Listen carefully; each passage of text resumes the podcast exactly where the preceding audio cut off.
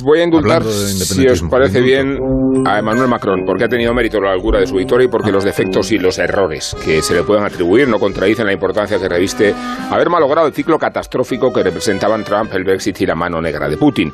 El zar amaña las elecciones rusas, pero no ha podido con las francesas y no ha funcionado el patrocinio de su candidata. Nadie mejor que un partido nacional populista para sabotear el proyecto comunitario y desmantelar la OTAN. Nadie mejor que Marín para inocular el veneno del iliberalismo. Por eso debemos sentirnos confortados con el macronismo y con la idea del extremo centro que enfatiza la victoria de Macron. Él mismo encarna la moderación y hasta el maridaje de la socialdemocracia y del liberalismo ortodoxo. Queremos decir que Macron representa el paradigma de la concentración y que su victoria remedia la amenaza de la polarización.